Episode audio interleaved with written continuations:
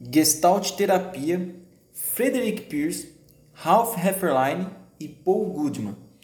Terceira edição, Sumos Editorial.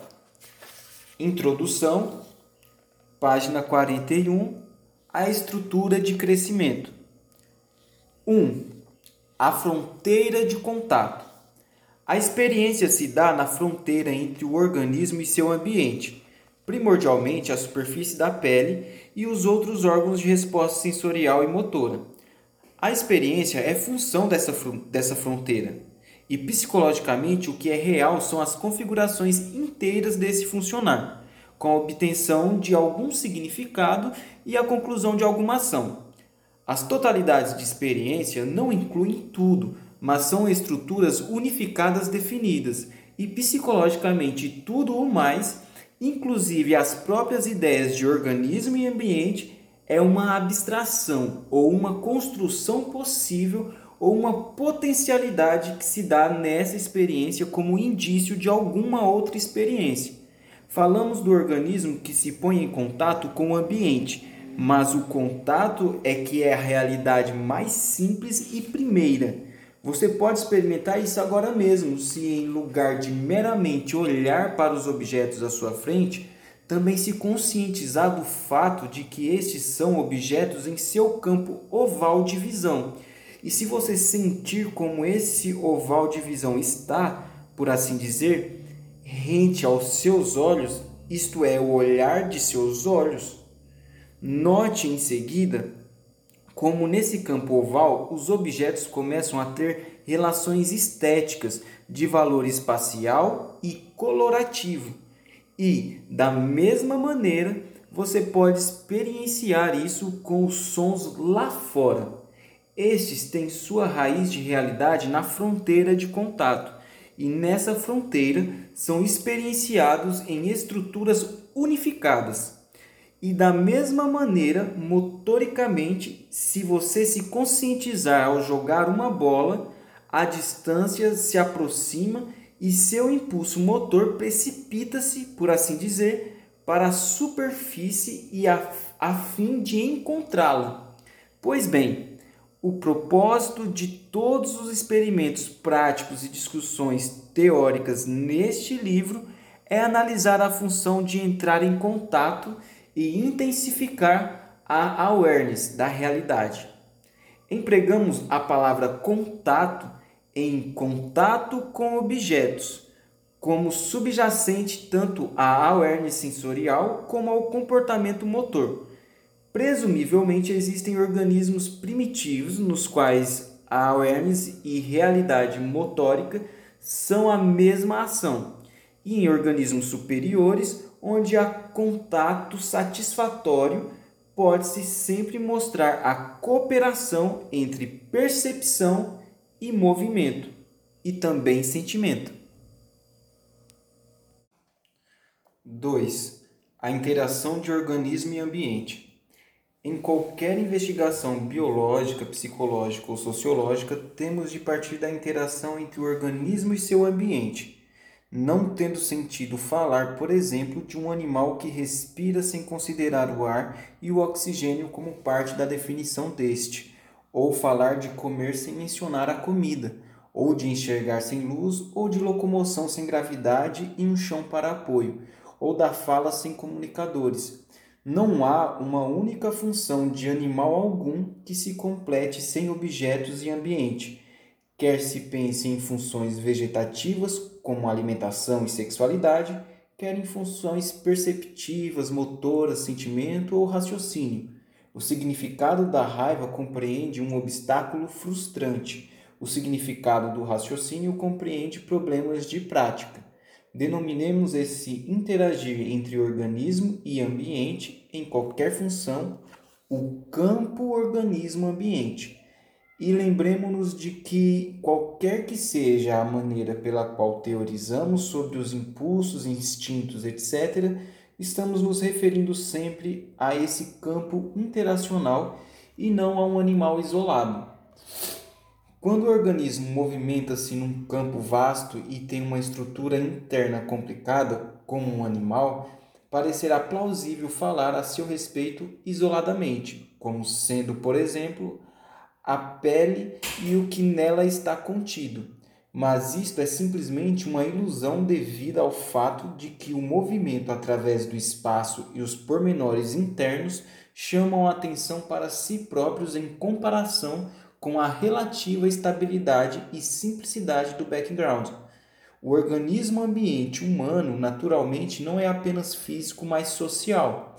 Desse modo, em qualquer estudo de ciências do homem, tais como fisiologia humana, psicologia ou psicoterapia, temos de falar de um campo no qual interagem pelo menos fatores socioculturais, animais e físicos. Nossa abordagem neste livro é unitária, no sentido de que tentamos de maneira detalhada levar em consideração todo o problema como se dando num campo social animal físico. Desse ponto de vista, por exemplo, não se podem considerar fatores históricos e culturais modificando ou complicando condições de uma situação biofísica mais simples, mas como intrínsecos à maneira pela qual todo problema se nos apresenta. 3. Qual é o tema da psicologia? Pensando bem, as duas subdivisões precedentes devem parecer óbvias e certamente não extraordinárias. Elas afirmam, primeiro, que experiência é essencialmente contato, o funcionar da fronteira entre o organismo e seu ambiente. E, dois, que toda função humana é um interagir num campo organismo-ambiente sociocultural, animal e físico. Contudo, tratemos agora essas duas proposições em conjunto. Dentre as ciências biológicas e sociais, as quais tratam do interagir no campo organismo-ambiente, a psicologia estuda a operação da fronteira de contato no campo organismo-ambiente. Este é um tema peculiar e entende-se facilmente porque psicólogos sempre acharam difícil delimitar seu objeto. Quando dizemos fronteira, pensamos em uma fronteira entre, mas a fronteira de contato, onde a experiência tem lugar, não se separa o organismo e seu ambiente.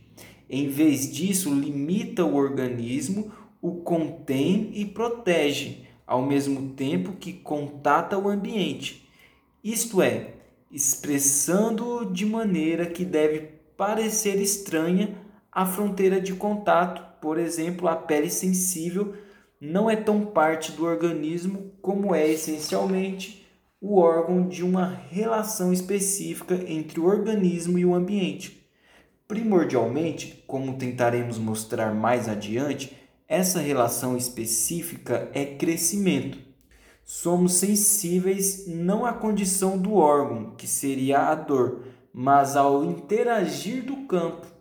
O contato é awareness do campo ou resposta motora no campo.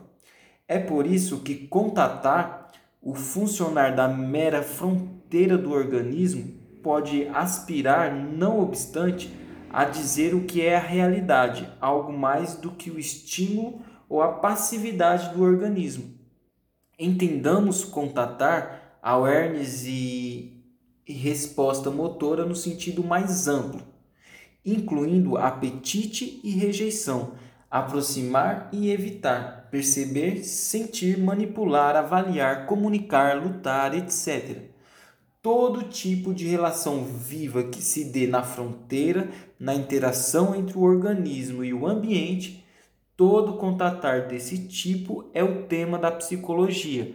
O que se denomina consciência parece ser um tipo especial de awareness, uma função contato em que há dificuldades e demoras de ajustamento. 4 contato e novidade. Ao imaginar um animal que perambula livremente num ambiente vasto e variado, percebemos que o número e a extensão das funções contato têm de ser imensos, porque fundamentalmente um organismo vive em seu ambiente por meio da manutenção de sua diferença e o que é mais importante, por meio da assimilação do ambiente à sua diferença. E é na fronteira que os perigos são rejeitados, os obstáculos superados e o assimilável é selecionado e apropriado. Bem, o que é selecionado e assimilado é sempre o novo. O organismo persiste pela assimilação do novo, pela mudança e crescimento. Por exemplo, o alimento, como Aristóteles costuma dizer, é o dessemelhante que pode se tornar semelhante. E no processo de assimilação, o organismo é sucessivamente modificado. Primordialmente, o contato é awareness da novidade assimilável e comportamento com relação a esta, e rejeição da novidade inassimilável. O que é difuso, sempre o mesmo ou indiferente, não é um objeto de contato. Desse modo, quando se está com saúde, não se entra em contato com os próprios órgãos, pois estes são conservadores. 5.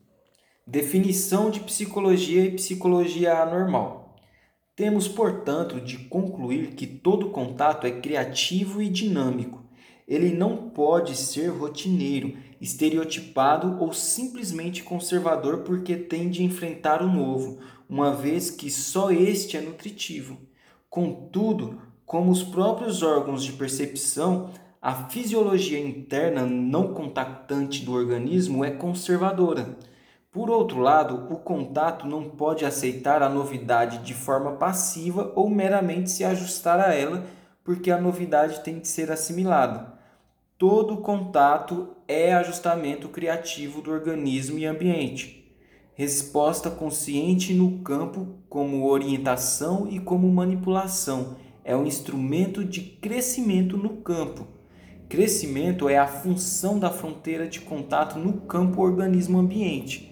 É por meio de ajustamento criativo, mudança e crescimento que as unidades orgânicas complicadas persistem na unidade maior do campo. Podemos, portanto, definir a psicologia é o estudo dos ajustamentos criativos seu tema é a transição sempre renovada entre a novidade e a rotina que resulta em assimilação e crescimento. Correspondentemente, a psicologia anormal é o estudo da interrupção, inibição ou outros acidentes no decorrer do ajustamento criativo. Consideraremos, por exemplo, a ansiedade, fator preponderante na neurose, como consequência da interrupção do excitamento do crescimento criativo, com a falta de fôlego que a acompanha, e analisaremos os diferentes caracteres neuróticos como padrões estereotipados que limitam o processo flexível de dirigir-se criativamente ao novo. Além disso, já que o real é progressivamente dado no contato, no ajustamento criativo de organismo e ambiente, quando isso é, é inibido pelo neurótico, o mundo deste está fora de contato e, portanto, progressivamente alucinatório, projetado, obliterado ou irreal sob outros aspectos. Criatividade e ajustamento são polares, são mutuamente necessários. Espontaneidade é apoderar-se, crescer e encandecer com o que é interessante e nutritivo no ambiente. Infelizmente, o ajustamento de muitas psicoterapias à conformidade ao princípio de realidade equivale a engolir um estereótipo.